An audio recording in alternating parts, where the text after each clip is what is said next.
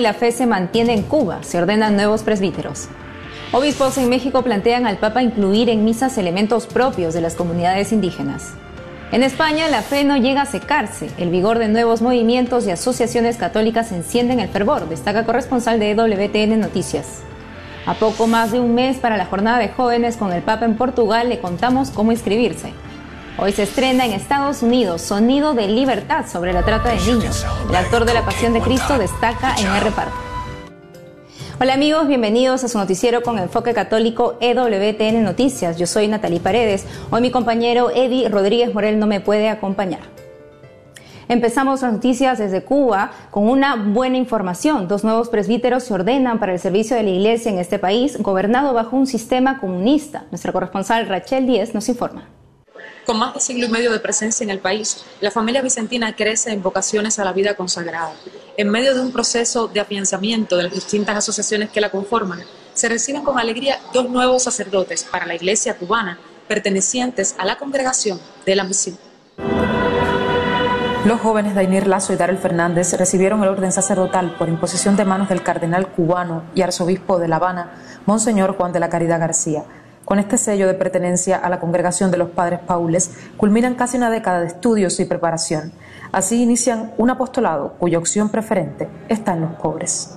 Pues la etapa de formación en Cuba se ha vivido de manera intensa, de manera fuerte, por la propia realidad que vivimos en, el país. Salir de su casa, eh, llegar a, otra dimensión de vida eh, resulta eh, complejo, no es algo sencillo te vienes a enfrentar a, cuestiones nuevas, horarios de vida, te vienes a enfrentar a una familia que no es precisamente la tuya de sangre, ¿no? Sin lugar a dudas, eh, al final del camino vale la pena. Eh, en nuestra Cuba hay muchas pobrezas, mucho tipo de pobrezas, pero también las que afectan más a la sociedad es la, la pobreza de los más marginados, de los que no tienen nada para llevarse a la boca y de los que no sufren las, carencias, sufren el no poder conseguir los alimentos necesarios. Y creo que no solamente la congregación de la misión, sino toda la iglesia eh, por su mismo carisma, está enfocada en eso, en la ayuda a los pobres. La Congregación de la Misión destinó en los últimos años un equipo de formación que acompañó el discernimiento de los jóvenes postulantes y de las llamadas vocaciones tardías. Los sacerdotes recién ordenados llevarán su ministerio uno al sur del país, en las comunidades rurales de San Luis, Santiago de Cuba, y el otro en La Habana, en el santuario de Nuestra Señora de la Merced. En estos momentos tenemos seis jóvenes que están muy interesados de diferentes partes del país de las diócesis y ellos eh, se van comunicando con nosotros y en esta comunicación tratamos de que vayan bebiendo de la espiritualidad vicentina. Es un proceso de discernimiento donde van descubriendo lo que realmente quieren. La manera de ver a los pobres. a veces los pobres se utilizan como banderas y muchas veces eh, por pensamientos humanos, estos pobres son eh, presentados así como banderas anti-ideologías, entre formas de pensar. Yo creo que una de las cosas principales que la familia vicentina y el carisma vicentino le debe y le tiene que ofrecer a este pueblo cubano es su acompañamiento. Es el estar al lado de su pueblo, es caminar eh, junto a las necesidades, a las carencias que estamos viviendo en el pueblo pero hay que estar allí presente, sencillo, como nos enseñara San Vicente de Paul y también Santa Luz María. La diagonía de la caridad en favor de los pobres, de entre los más pobres de esta tierra, será lo que deberán vivir en lo adelante estos dos jóvenes para configurarse con Jesús al estilo de su fundador San Vicente de Paul. En La Habana, Cuba, Rachel para EWTN Noticias.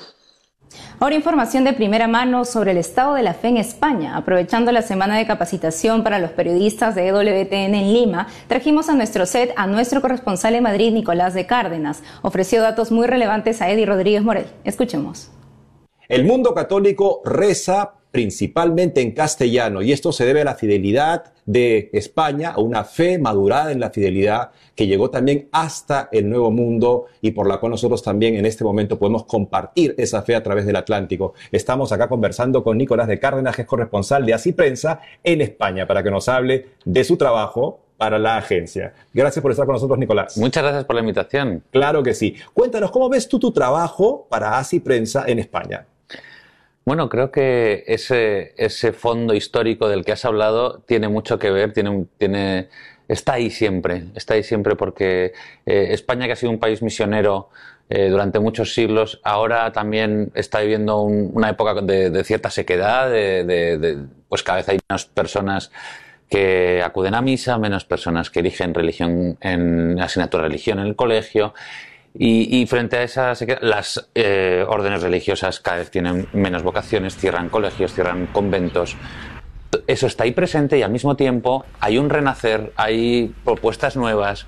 Eh, pues eh, se me ocurre así, a bote pronto, Hakuna, Proyecto Amor Conyugal. Eh, hay, como, como soplos nuevos del espíritu pues que también están de interés, que están emergiendo y que, bueno, pues es una alegría poder contarlas también. Entonces, creo que, que ese es un poco el, el, balance que tenemos que hacer, ¿no? De, de contar eh, bueno, pues las cosas en las que vamos un poquito peor y, también alegrarnos con las que están teniendo empuje, las, las que están ofreciendo mensajes nuevos, modos diferentes de seguir eh, transmitiendo el Evangelio. ¿Cuál es la importancia de que ASI esté en España? Bueno, eh, España al fin y al cabo ha sido una nación muy importante en la historia de la Iglesia y eh, pues esa eh, y, también dentro de Europa España también ha sido una nación importante en la historia de la Iglesia a lo largo de, los siglos. Es verdad que a lo mejor en los últimos 200 200 años, 250 años, pues realmente hemos caído mucho ahí, ¿no? Pero pero eh, entiendo que la Iglesia española sigue teniendo mucho que decir. Es eh, probablemente sigue teniendo, a pesar de todo, sigue teniendo el mayor número de misioneros en el mundo. Eh, muy en especial, la mayoría de ellos, por cierto, en Perú. hay muchísimos misioneros, incluso obispos eméritos que están, van a misión cuando terminan su, su, pontificado, su, su trabajo pastoral en una diócesis. Es decir, que, eso también está, sigue ahí, ¿no? Y, bueno, pues tenemos esa, eh, podemos vivir de las rentas un poquito y al mismo tiempo pues lanzarnos hacia el futuro, ¿no? Yo creo que, es muy importante tener un, buen foco. Obviamente en Europa el foco fundamental es Vaticano eh, para, las noticias de, nuestro ámbito, pero, pero creo que España tiene mucho que decir todavía y, es una nación que ha sido muy querida también por algunos papas. Eh, bueno, está ahí presente. Ojalá el, Papa Francisco quiera venir a España si le da el tiempo y, la, fuerza, ¿no? Eh, pero bueno, ahí estamos. ¿Cómo ves tu misión, hablando del horizonte justamente, el futuro, cómo ves tu misión como periodista católico en España en este momento? Tenemos eh, un, doble, un doble deber de valentía y responsabilidad, creo. valentía a la hora de, de denunciar las cosas eh, que sea necesario denunciar, que, que, que, se estén haciendo de una manera eh, pues menos acorde al Evangelio o, las o, pautas que, que, vienen de atrás que, que en este momento no, no funcionan, no tienen sentido y que, bueno, o, incluso, oye, errores que se cometen eh, en temas administrativos, en una diócesis, por ejemplo, ¿no? Y que pueden, pues eso hay que contarlo, obviamente, y, y, al mismo tiempo hablo de la responsabilidad porque, porque también somos, eh, somos periodistas, pero somos primero católicos, ¿no? Somos, entonces tenemos un, un deber de, de, respeto y de honra a nuestro, a nuestra madre iglesia, ¿no? Y, y, uno no, cuando quiere a alguien, pues, pues eh, puede hablar de las cosas que hace mal, pero lo hace con, con cariño, lo hace midiendo, lo hace procurando eh, contar la verdad para mejorar. Si, si, si, una verdad, por muy verdad que sea, no mejora la situación, no ayuda a nada, no, es, no tiene sentido que la contemos, ¿no? Eh, eh, y además ahí también te juegas un poco la, Em, la confianza de muchas fuentes, ¿no? Que mira, pues, pues este detalle que te han contado eh, no es tan relevante, aunque podría ser noticiable, tiene un buen enfoque, pero esto realmente es relevante para, para que la historia, para que la iglesia avance, para que la iglesia tenga más regambre, para pues a lo mejor no. Yo creo que ese, ese anuncio y denuncia, ¿no? Al final, que es un esquema muy clásico, muy, muy de concilio, anuncio y denuncia y en eso pues con mucha caridad, ¿no? Gracias, Nicolás, por habernos explicado tu trabajo en Nazi Prensa. Gracias a vosotros por la invitación. Claro que sí. Seguimos con el programa. Falta menos de un mes para la Jornada Mundial de la Juventud que se realizará del 1 al 6 de agosto en Lisboa, Portugal. Son 313.000 los peregrinos de 151 países inscritos hasta la fecha, según la organización de este magno evento. Los números totales actuales todavía son muy inferiores a otras jornadas anteriores. España es el país con más peregrinos inscritos, con más de 58.000 personas.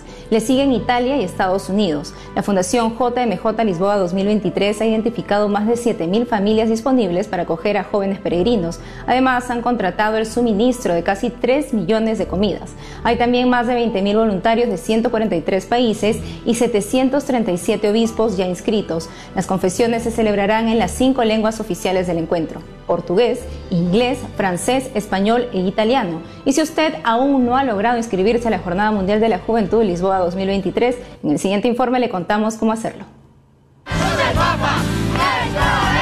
¡La juventud del Papa! ¡Esta es la juventud del Papa! Dios mediante, iré a la Jornada Mundial de la Juventud en Portugal el próximo año, pero antes debo inscribirme. Primero ingreso a la página de la Jornada Mundial de la Juventud www.lisboa2023.org. Al lado superior derecho está el icono Registrarme. Ahí inicia la primera fase de la inscripción. Ingreso. En el bloque de peregrinos doy clic a Inscripción del grupo. Tengo dos opciones. La primera opción es un grupo individual es decir, de hasta por 150 personas. Si usted va solo, debe marcar esta opción. La segunda opción es un macrogrupo, es decir, de hasta 5.000 personas.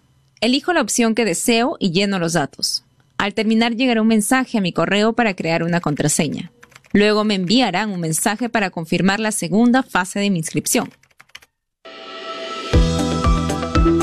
José Carlos Pasternak uno de los encargados de la sección de inscripciones de la JMJ, nos da más detalles de la inscripción. Yo eh, soy una conferencia episcopal o una diócesis muy grande o una parroquia que tiene muy, muchos peregrinos. Yo hago esta primera fase de inscripción, esta primera fase de inscripción va del 1 a 5 mil personas, ¿ok? Eh, pedimos solo informaciones generales, sobre todo sobre el coordinador del grupo, el líder del grupo, el vice líder del grupo, ¿no? El coordinador el segundo coordinador del grupo. Esa es la parte más importante. Después pasamos para la fase 2. Eh, fase 2 es donde vamos a eh, decir los detalles del grupo. En esta fase 2 debemos separar, por ejemplo, un grupo muy grande de 500 personas. tenemos que separar este grupo en subgrupos de hasta 150 personas. En la segunda fase de la inscripción, debe escoger el tipo de estadía o paquete del peregrino que desea adquirir. Hay distintos tipos. Los precios varían dependiendo de los servicios a tomar y los días de permanencia en Lisboa. Se calcula la presencia de más de un millón de jóvenes en la JMJ Lisboa 2023, en cuanto a la seguridad física de los participantes, esta es la información. Siempre pensamos en la seguridad como algo eh, esencial para la participación de los peregrinos. ¿no? Gracias a Dios, ahora eh, estamos en un periodo aquí en Portugal muy bueno de la pandemia, no tenemos restricciones, mas claro, estamos muy atentos a este detalle. Eh, y los otros detalles también de seguridad para los peregrinos, eh, para los jóvenes que van a participar. Eh, estamos muy atentos a los espacios también donde, donde va a acontecer la Jornada Mundial de la Juventud.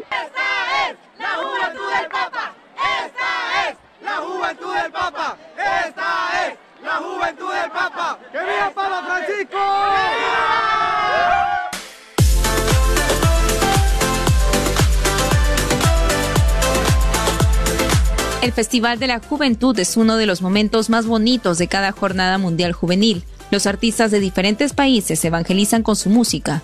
Para ello deben seguir una inscripción especial. Participar, si tienes un grupo artístico, un grupo de música, eh, una cosa del género donde quieres presentar tu arte, eh, aquí durante la jornada, por el nuestro sitio de inscripciones, como dijo, no Lisboa, 2023.org. Ahí tiene la inscripción de peregrinos voluntarios y tiene también las inscripciones para Festival de la. Es claro, São muitas pessoas de todo o mundo que querem participar e apresentar, apresentar su, su, su arte, sua cultura, sua música, seu baile, sua exposição. Então, essas candidaturas depois têm que passar por uma seleção.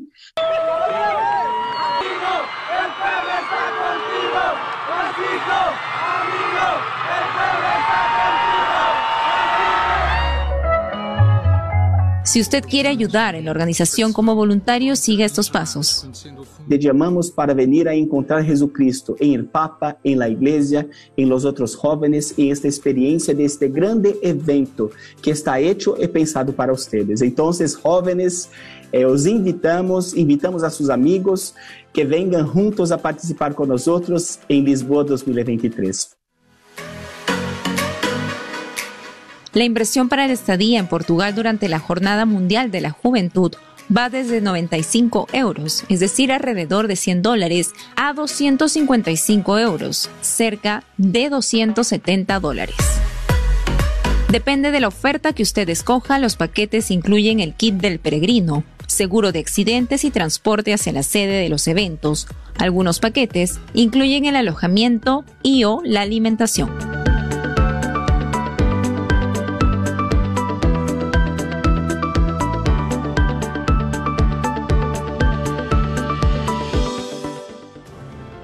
Hacemos una pausa y al volver, hoy se estrena en Estados Unidos Sonido de Libertad sobre la trata de niños. El actor de La Pasión de Cristo destaca en el reparto. Además, hoy es la fiesta de San Pier Giorgio Frassati, joven laico patrono de los montañistas. Le contamos su vida. Volvemos con más noticias con Enfoque Católico.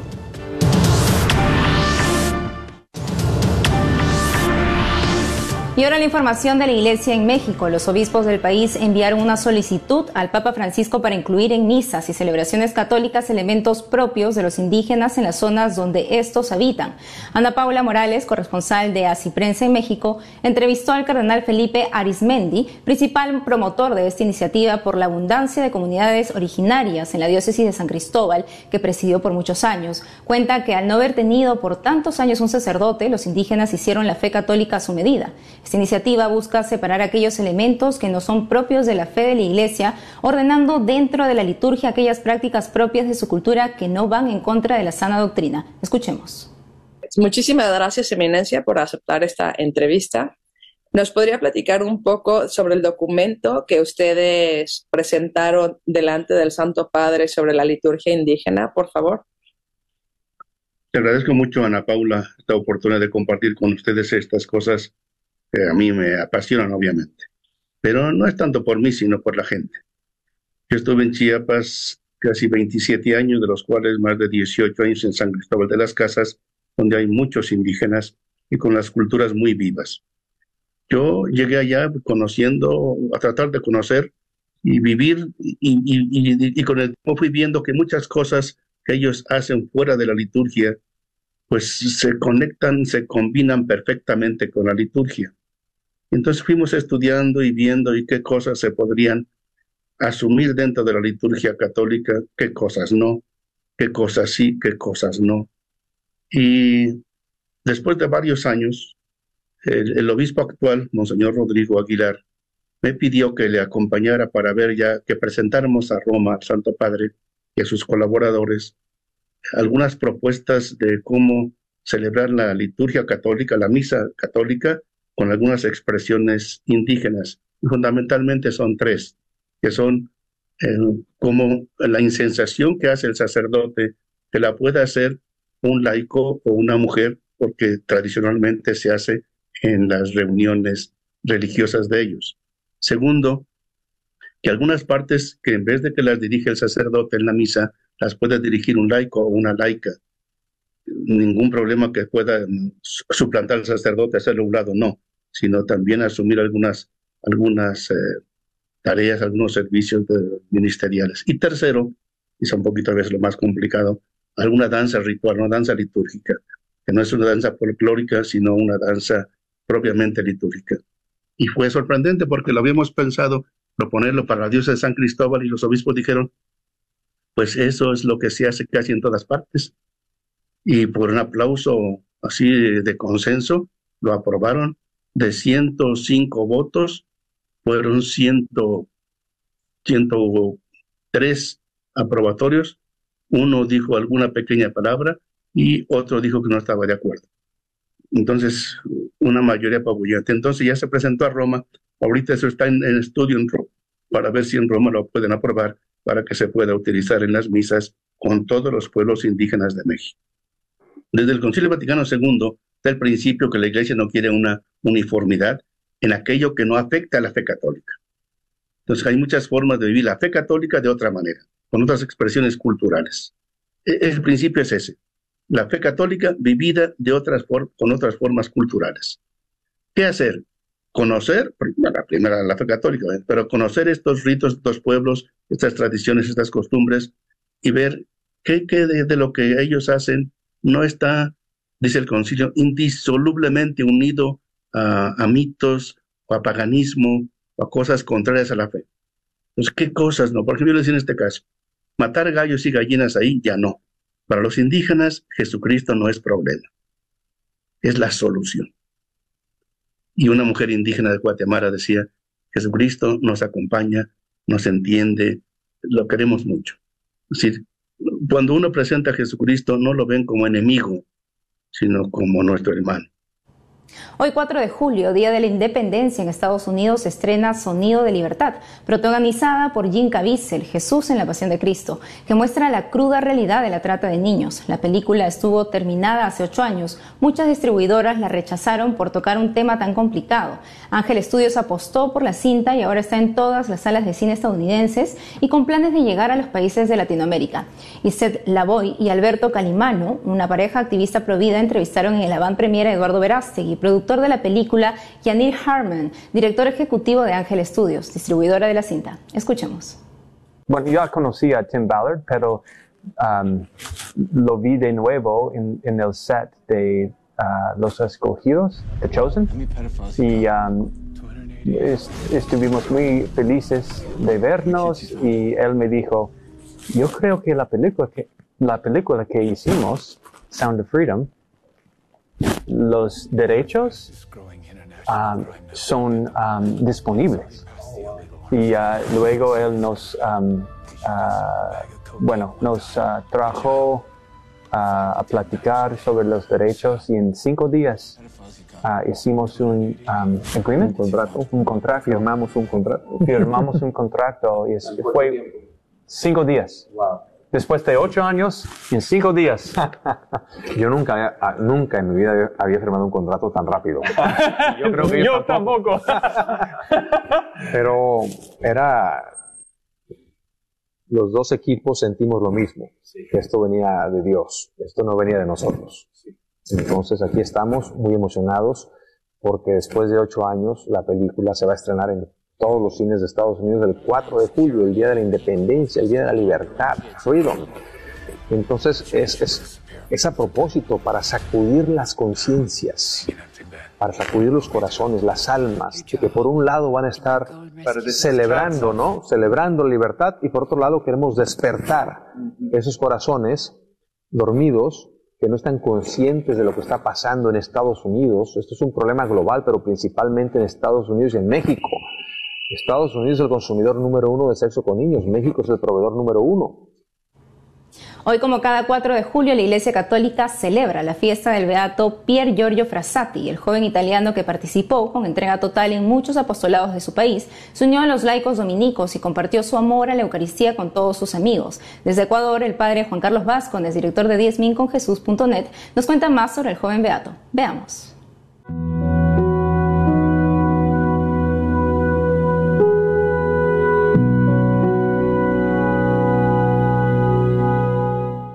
Buenos de Dios. Nos encontramos frente a una de las figuras más interesantes de inicios del siglo pasado.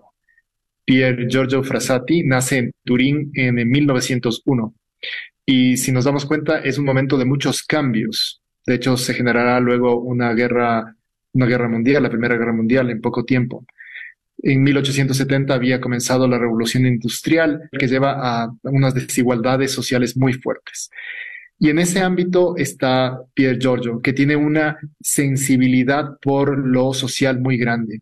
Y eso se nota desde que llega a la universidad. Él es de una alta, de, de, la alta sociedad y de hecho eso le llevará a tener muchos conflictos con su padre porque él se dedica a tratar a la gente más pobre, la más necesitada, tiene ese sentido social muy arraigado que le llevará a visitar las cuevas que estaban en los arrabales, en las partes eh, de fuera de, la, de las ciudades donde vivía, porque vivió no solo en Turín, sino que también se moverá a Alemania y hará lo mismo para ir a buscar a la gente que necesitaba más. Pero también es un hombre muy espiritual un hombre espiritual que cuando llega a la universidad y siente que el ambiente anticlerical está tomándose todos los, ámbitos, empieza también a ver de qué forma puede eh, dar la cara como un buen católico. Y, propone hacer eh, adoración eh, nocturna y, propone hacer cosas para despertar de nuevo esa, esa fe de la, de la gente y los anticlericales decidirán intervenir para arrancar esa provocación de Pier Giorgio y al llegar a, esa adoración al Santísimo que estaba proponiendo, por ejemplo, su iglesia, eh, se quedan desconcertados por la fe y por la gran cantidad de gente que había llevado Pier Giorgio. ¿no? Pier Giorgio se contagia de una enfermedad incurable en, a la misma altura de, que su abuela también estaba muy grave. La familia se fija más en la, en la abuela y se olvidan de Pier Giorgio y cuando ya, eh, digamos, cubren ese descuido, se dan cuenta de que eh, tiene una enfermedad incurable de la cual morirá. Me interesa eh, no terminar esto sin mencionar que el padre de Pier Giorgio, hasta que murió él, siempre tuvo esta diferencia, ¿no? ¿Cómo te puedes dedicar a los, a los pobres? ¿Cómo puedes dejar de tratar a la gente de nuestra misma clase social, ¿por qué te desgastas por los demás?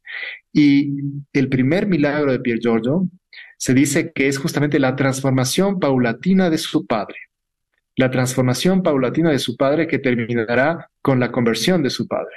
Me parece que es algo bien bonito pensar cómo un hijo puede incluir en sus oraciones y cómo su comportamiento y cómo su actitud pueden cambiar el corazón de un padre, pese a que él ya había muerto, su fuerza fue tan grande al ver la cantidad de gente que fue, por ejemplo, a su velorio, la cantidad de gente que hablaba bien de su hijo, que le llevó a cambiar esa percepción que tenía de él y acercarse mucho más a la iglesia.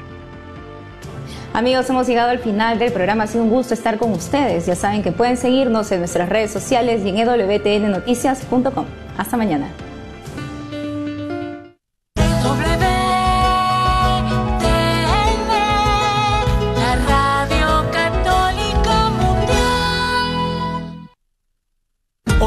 Nosotros somos alfareros. Y estás en EWTN, Radio Católica Mundial.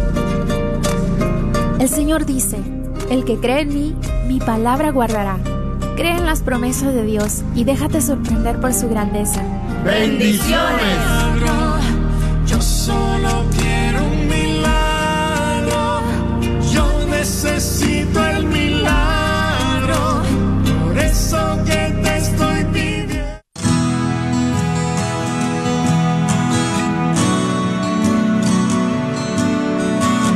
La riqueza no depende de los dineros que hayas acumulado. El que tiene riquezas y no sabe ayudar al prójimo es pobre. El que guarda con avidez los dones recibidos de Dios es pobre. El que no sabe decir una palabra de aliento o mostrar una sonrisa que estimule es pobre. Pero el que teniendo poco o absolutamente nada sabe darse para ayudar al prójimo, ese es rico, inmensamente rico. En Radio Católica Mundial, un minuto de sabiduría.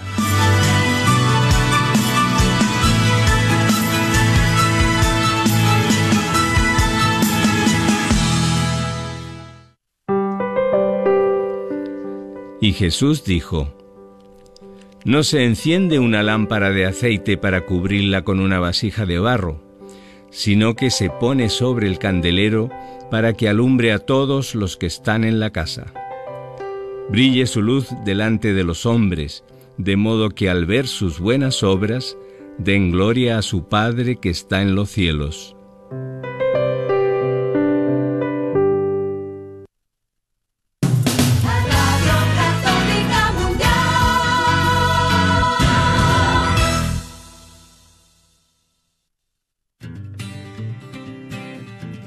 ¿Qué significa ser iglesia? Somos la iglesia. Todos, o sea, yo también. ¿Que no la iglesia es el edificio? ¿El de aquí o cuál edificio, padre? Es el edificio espiritual que forma el Espíritu Santo cuando somos bautizados. ¿Formados por quién o qué? Porque si la iglesia es el cuerpo de Cristo, entonces Él es la cabeza. la cabeza y nosotros somos el cuerpo y donde quiera que Él vaya, allá estaremos nosotros. La iglesia somos todos. Jesús, María y José. Sí, también.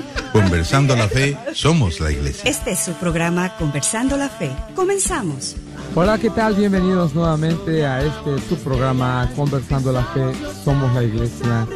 Yo soy Guillermo Robles y cordialmente te saludo desde los benditos estudios de Radio Santísimo Sacramento de la Diócesis de Sacramento, California.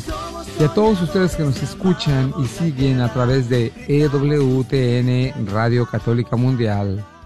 Y por supuesto a todos nuestros seguidores que nos dejan sus likes y pequeños comentarios a través de Facebook. Y como todos ustedes saben, en la semana pasada y el lunes de ayer comenzamos eh, hablando del artículo número 3 titulado Maestros y lugares de la oración.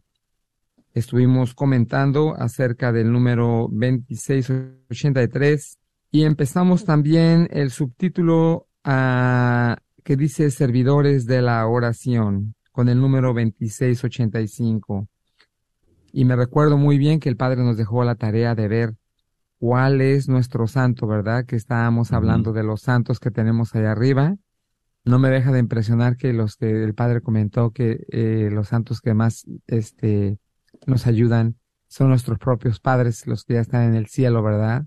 Que están siempre pidiendo y tratando de ayudarnos a nosotros. También estuvimos comentando acerca de creer en los santos o qué tanto creemos en los santos y nunca se me quita de la cabeza que me está dando vueltas que creemos en los santos inexistentes, los santos que estuvimos hablando de Hollywood, los famosos personajes de Hollywood que verdaderamente pues los vemos como santos pero no lo son, son seres ficticios inexistentes eh, que nos hacen sentir a lo mejor como poderosos, como lo que, como decía el padre también, eh, nos hacen sentir todo lo que no somos, ¿verdad? No volamos, no brincamos tan alto, no echamos telaraña, no rompemos todo con la mano, no tenemos esos poderes.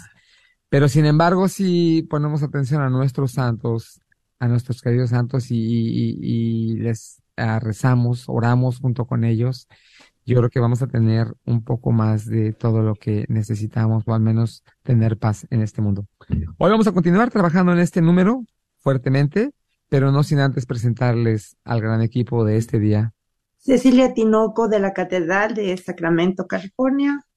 Y el padre Rodolfo Llamas, aquí en la parroquia de San José, al norte de la ciudad de Sacramento. Eh, sí, qué cosa tan hermosa es cuando los papás de familia eh, se toman muy en serio el poner a sus hijos desde pequeñitos en contacto con Dios. Es decir, enseñarles a hacer oración no es nada fácil. Fíjense, digo, nada difícil.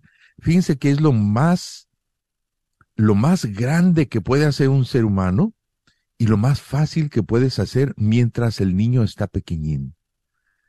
Eh, mm, creo que ya les comenté esa experiencia tan hermosa con mi papá, que mis primeras palabras que hice de decir papá, la primera vez que dije papá, inmediatamente mi padre lo convirtió en una oración porque me dijo que le dijera papá a Dios también.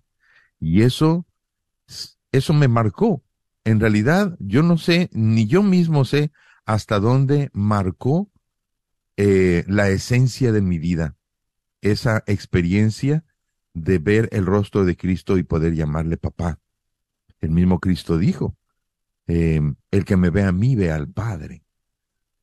Entonces, con la fe de un niño, yo en ese rostro de Cristo vi al Padre y le llamé papá. No le dije padre, le dije papá. Fíjense qué bonito. Es las primeras palabras de un, de un niño, es un balbuceo prácticamente.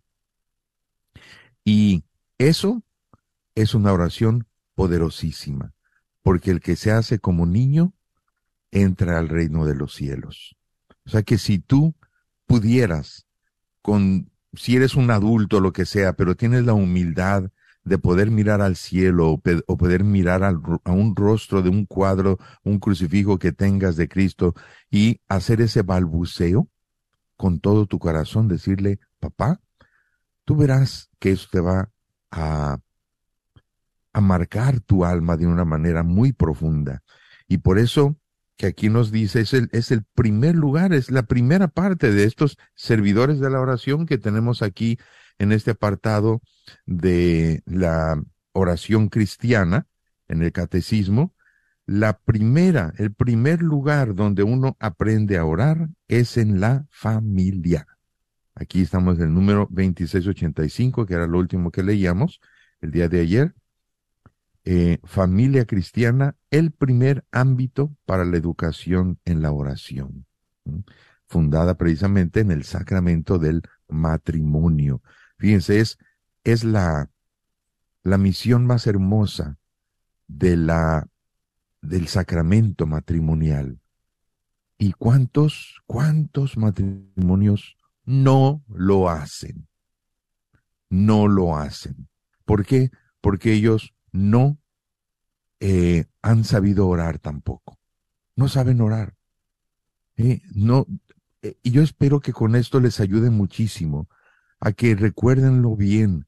El balbuceo de un alma que se hace como niño y que le puedes decir, papá, a Dios, es la oración más poderosa.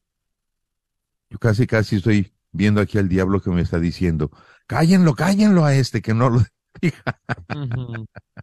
que no lo esté diciendo porque con eso me va a quitar a muchas almas, efectivamente. A él no le gusta nada que nosotros le llamemos a Dios papá.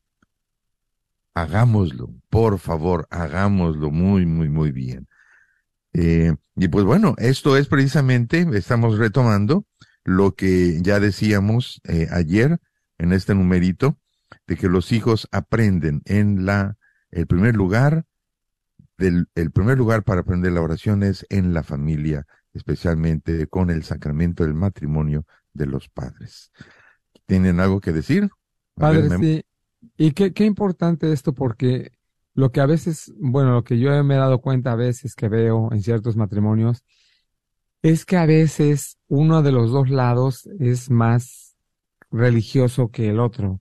De hecho, muchas veces uno de ellos acepta casarse por la iglesia porque la otra quiere casarse por la iglesia o porque el otro quiere casarse por la iglesia. Y ahí es donde empieza lo complicado porque empieza, hay mucha crítica de por medio entre ellos y no quieren que les enseñen a los hijos ciertas cosas que a ellos nunca les enseñaron, ¿verdad? Pero yo creo que con esto nos alientan a que si el matrimonio es la situación de la que estaba hablando yo, eh, no dejen tanto ella como él de enseñarle a sus hijos a orar, porque a veces nos detenemos porque nos llega a dar vergüenza o porque nos llegan a molestar, nos llegan a hacer bullying al respecto, y es nuestra propia pareja la que, la que llega a darse la situación. Y por eso no dejemos de trabajar duramente en enseñarles a orar a nuestros hijos. Esos tiempos de los que estamos viviendo hoy día es muy importante que ellos sepan orar. Ellos no lo saben. Hay muchas cosas que los niños, incluso los jóvenes, no saben el poder de la oración, no lo conocen. Y a veces cuando les hablamos de ellos superficialmente, yo creo que ellos totalmente se quedan así como que creemos, creen que estamos hablando de algo inexistente. Entonces, profundicemos con ellos, aunque estemos solos o si estamos en pareja, pues qué mejor. Y démosles a nuestros hijos una arma que es la oración tan fuerte y tan poderosa que va a ser para ellos en su vida. Padre. No sé si tenías, este, Ceci, ¿vas a decir algo? Sí, padre, estaba yo escuchando que decía que los niños aprenden y sí es cierto lo que uno les enseñe. Como anécdota, le platico que mi hermano le enseñaba a la nieta a persinarse siempre frente a un crucifijo, ¿verdad? Entonces un día estaba acostado y se le cayó el crucifijo en la cabeza y le pegó. Y viene la nieta y le dice, abuelo, abuelo, te pegó el Padre, el Hijo y el Espíritu Santo, que se le cayó en la cabeza. O sea, el niño sabía que persinándonos enfrente de un Cristo era ah, las, la, la, persinarnos con el Padre, el Hijo y el Espíritu Santo, la Santísima Trinidad. Y cuando se le cae le dice que le pegaron no nada más el Cristo, sino le pegaron los tres a la vez. Y, y otra cosa, padre, que a veces pensamos y, y se nos hace tan fácil decir, la iglesia no les enseña a los, a los adolescentes, a los niños, a los... Pero es que no pensamos que la iglesia somos nosotros mismos. Nosotros los padres que les tenemos que inculcar a los hijos, como cuando mandamos a la escuela a los niños que pensamos que el maestro le tiene que enseñar todo, ¿verdad? Valores y, y, y cómo comportarse. Y eso es en la familia. Y lo mismo pasa en la iglesia. Si los, la familia no pensamos que somos los primeros educadores en la religión, estamos perdidos pensando que, que yendo una hora a misa cada ocho días, el niño va a aprender.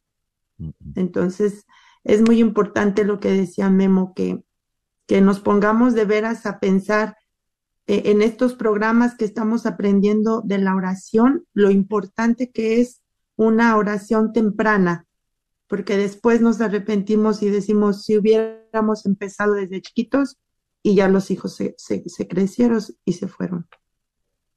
Así es. Y el, y el, uh, no me acuerdo dónde, en una universidad o algo así, yo creo que ponían allí en uno de los letreros de, de saludo, decía, aquí instruimos a su hijo. La educación viene en la familia. algo así. ¿verdad? Y es cierto, ¿verdad? Eh, bueno, pues eh, si quieren, le seguimos con el siguiente. Correcto, padre. El siguiente número, que es el número eh, 2686. Eh, dice así, los ministros ordenados son también responsables de la formación en la oración de sus hermanos y hermanas en Cristo. Servidores del buen pastor han sido ordenados para guiar al pueblo de Dios a las fuentes vivas de la oración, la palabra de Dios, la liturgia, la vida teologal, el hoy de Dios en las situaciones concretas. Wow, estas expresiones son muy, muy bonitas que prácticamente están tocando el fundamento de la vocación sacerdotal. Y que al mismo tiempo recuerden que la vocación sacerdotal es compartida con todos los bautizados. Todos recuerden que hemos sido bautizados en esa triple dignidad del Hijo de Dios como hijos de Dios. Tenemos esa triple dignidad que es sacerdote, profeta y rey. Triple dignidad, triple responsabilidad. Y entonces aquí está diciendo cómo especialmente tiene esa responsabilidad los sacerdotes, ministros ordenados, pero que también se comparten, lo estamos diciendo, ya fíjense, antes del sacerdocio está la familia. Porque eh, precisamente yo pienso que allí en eso que hizo mi padre, eh, estableció como un cimiento que me, me llevó al sacerdocio, casi sin querer, queriendo, ¿verdad? Como, eh, no sé mi padre qué tan, qué tanto tenía esa en su, en su mente, pero en realidad me llevó a, a, mi, a mi camino de vocación y luego también el, el, um, fue una bendición para mi papá el que yo fuera sacerdote y, también, por supuesto, para mi madre. Eh, y aquí lo que nos está diciendo, dice que somos responsables de la formación en la oración de, de nuestros hermanos y hermanas en Cristo, que son todo el pueblo, en la, la, las comunidades parroquiales a las que vamos sirviendo, o si no somos eh, eh, párrocos de alguna manera estamos sirviendo en alguna comunidad religiosa.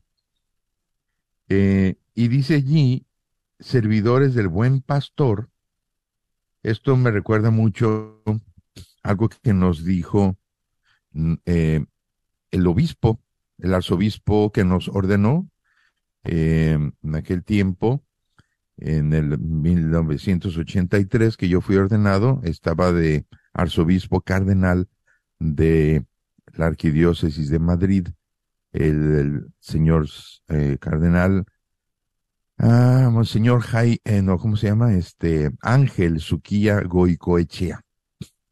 Él fue el que nos ordenó, éramos doce.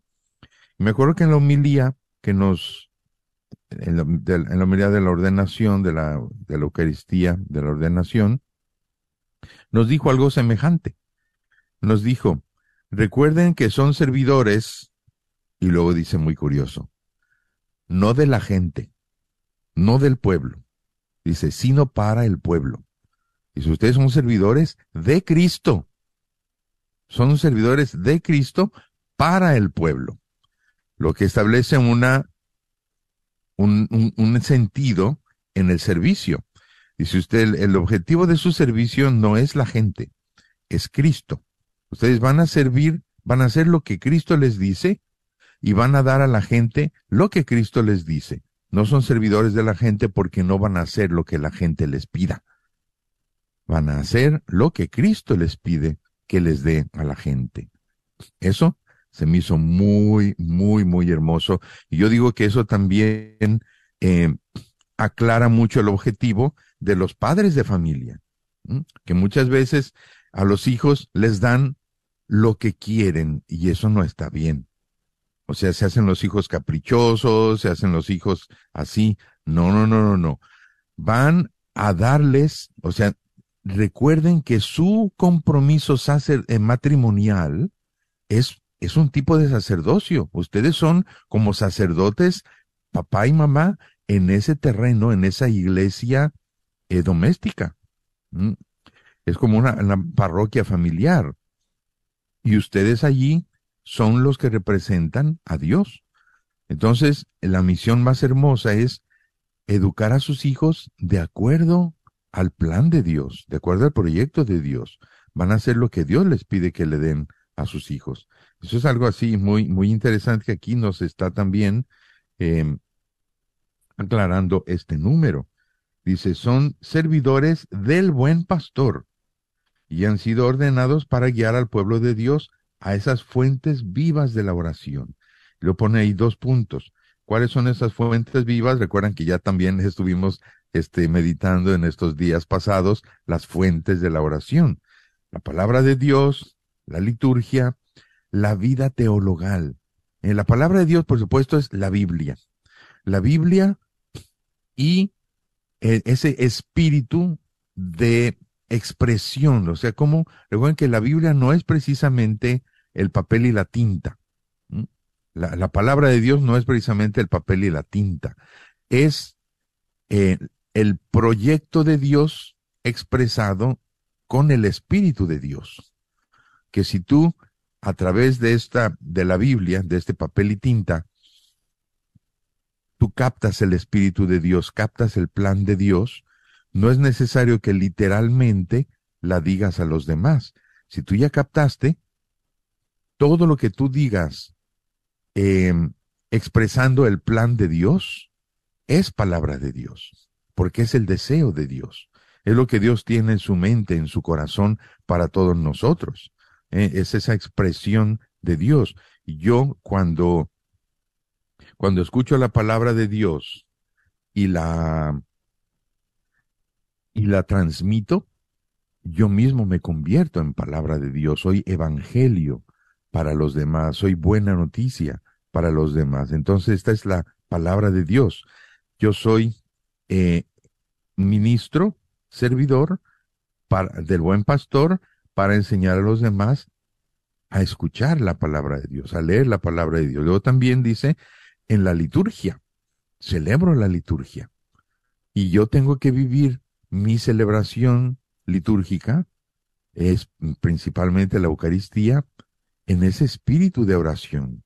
Y la gente lo capta. Cuando el sacerdote realmente está orando, se está alimentando delante de todos eh, y ayudando a todos a que la liturgia sirva como esa fuente de oración. Y luego también está hablando eh, de la vida teologal. No sé si ustedes captan esa expresión, la vida teologal. Es decir, que toda tu vida esté basada en la teología, en las verdades divinas, que todas tus decisiones, que tú ilumines todos los rincones de tu vida, todas las decisiones de tu vida, tu trabajo, tu vida diaria, tu, tu diversión, tu este, tus enfermedades, tus momentos difíciles, todos los ilumines con la luz de Dios. Que no olvides ese proyecto de Dios, para que en todas tus decisiones vayas enfocando y en todas tus decisiones también vayas siendo ejemplo. Eso es una vida teologal. Em, teología, quiere decir, teos es Dios, logos es la palabra de Dios, la luz de Dios. Entonces, eh, una vida teologal es una vida iluminada por el proyecto de Dios. Todas tus decisiones. Y luego también está diciendo algo que a mí se me hace muy, muy interesante. El hoy de Dios en las situaciones concretas. Aquí es donde viene también, eh, yo diría como el arte, un arte mm, muy, muy práctico de la humilía, de saber decir la humilía en la misa para hacer esto precisamente. O sea, iluminar las situaciones concretas diarias de la vida con la palabra de Dios. Dice aquí el hoy de Dios en las situaciones concretas de cada día. Yo por eso cuando veo noticias, cuando leo cosas así, me ayudan a mis homilías. A mí me gusta mucho e, ese, tipo de, meditación. ¿Memo? Padre, sí, eh, lo que me queda aquí, bueno, no se me queda claro, pero cuando dice los ministros ordenados también son responsables de la formación, de la oración de sus hermanos y hermanas en Cristo. ¿Pero se refiere nada más a los sacerdotes o se refiere a...? Sí, los ministros ordenados sí. Sí, los ministros ordenados somos nosotros. Está, Los aquí se está refiriendo concretamente a nosotros, los, los que Oh. somos ordenados sacerdotes, ordenados obispos. ¿verdad? Tenemos, esta es una de nuestras grandes responsabilidades, oh, aunque no somos los únicos, como lo que yo decía también. No somos los únicos. Es una responsabilidad compartida, pero que precisamente esto es lo que más se espera de nosotros, los ministros eh, ordenados. ok. Ceci. Sí, padre, y también am, yo eh, al escucharlo estaba yo poniendo, como estábamos hablando del otro número anterior, y estaba yo poniendo, si yo soy la iglesia doméstica, ¿verdad? Entonces, en mi bautizo también soy profeta, rey y sacerdote.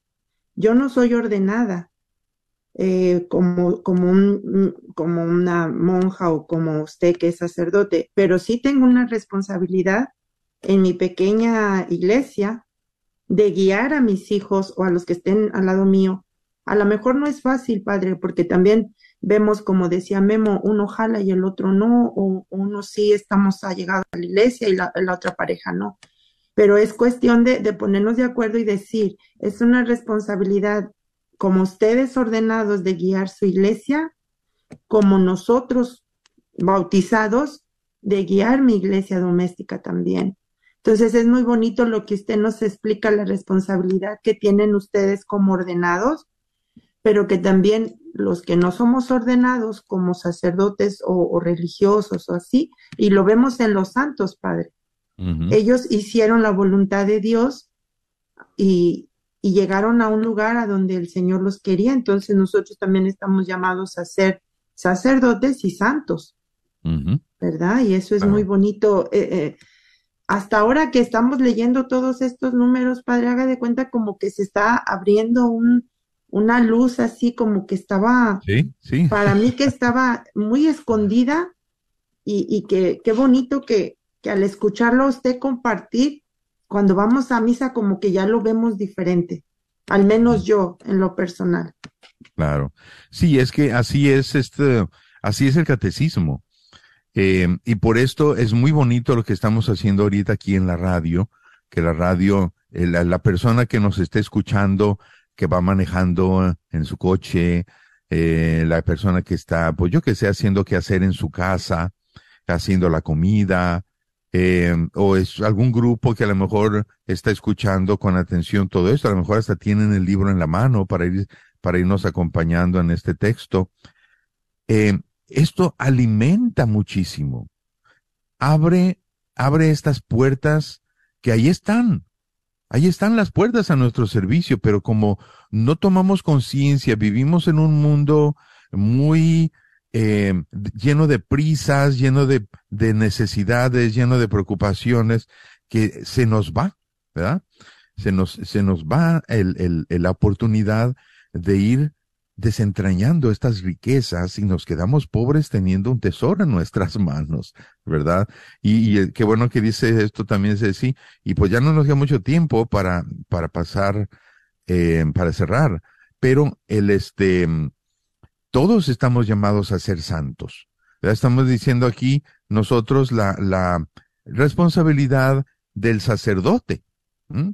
Un sacerdote santo se enfoca muy bien en estas autoridades, en estas responsabilidades, pero también, eh, como tenemos esta responsabilidad compartida, eh, la santidad no solamente es para nosotros, la santidad es para todos aquellos que aceptan su responsabilidad en cualquier lugar de su vida que les esté, que les tocó vivir, ¿verdad? Sean santos. Pues bien, esta, esta sería mi tareita que les dejo, ¿verdad? Ya cerramos nuestra, nuestra compartir aquí ahora. Eh, la tareita que les dejo es, a ver, vean cuál es el camino para la santidad en ustedes. Pues ¿Cuál es bien. ese camino de santidad? Yo creo que con eso nos quedamos, Padre, nos despedimos cordialmente, eh, no sin antes invitarles a que nos dejen sus preguntas y comentarios a través de Facebook. Ah, cordialmente me despido, soy Guillermo Robles. Cecilia Tinoco. Y el Padre Rodolfo Llamas, que con mucho gusto les da la bendición en el nombre del Padre y del Hijo y del Espíritu Santo. Amén. Amén. Hasta la próxima.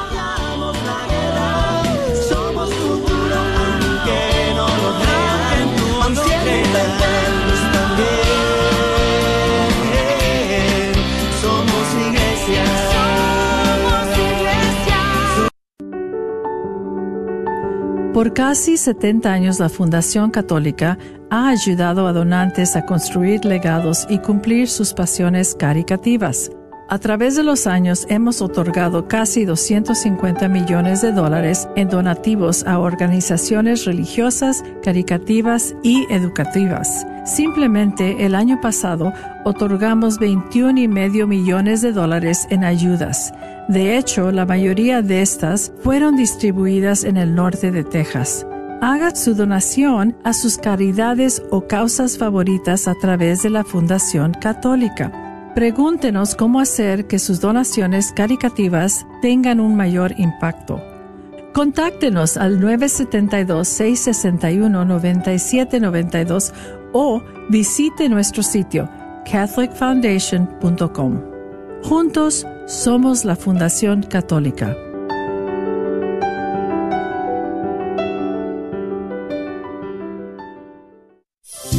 ¿Estás tratando de comprar o vender tu casa y no sabes dónde empezar? Llama a Rosa Laureano al 214-236-6736 y déjate guiar por los pasos necesarios en obtener o vender tu propia casa. ¿No tienes seguro social? No hay problema. Si tienes el ITIN, Rosa te puede ayudar a obtener tu meta. Llama a Rosa Laureano al 214-236-6736. Coldwell Bankers Apex Realtors, donde nuestra filosofía es poniendo los intereses de nuestros clientes sobre todo.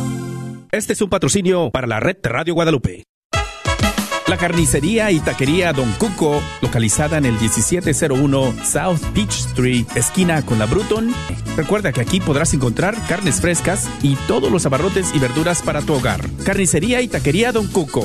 Más informes al 972-285-6200. 972-285-6200. Te esperamos. Este es un patrocinio para la red Radio Guadalupe. El señor Chano Olivares, parroquiano de Santa Cecilia, es dueño de la librería parroquial y un patrocinador de la red de Radio Guadalupe. La librería parroquial es 100% católica y ha estado sirviendo a la comunidad hispana desde 1993. En esta librería puede encontrar Biblias, catecismos y mucho más. La librería parroquial está ubicada en el 930 West Jefferson en Dallas, en el área de Oak Cliff. Para más información puede llamar a la librería parroquial al 214-942-3474. 214-942-3474. Gracias por escuchar KJON 850 AM en la red de Radio Guadalupe.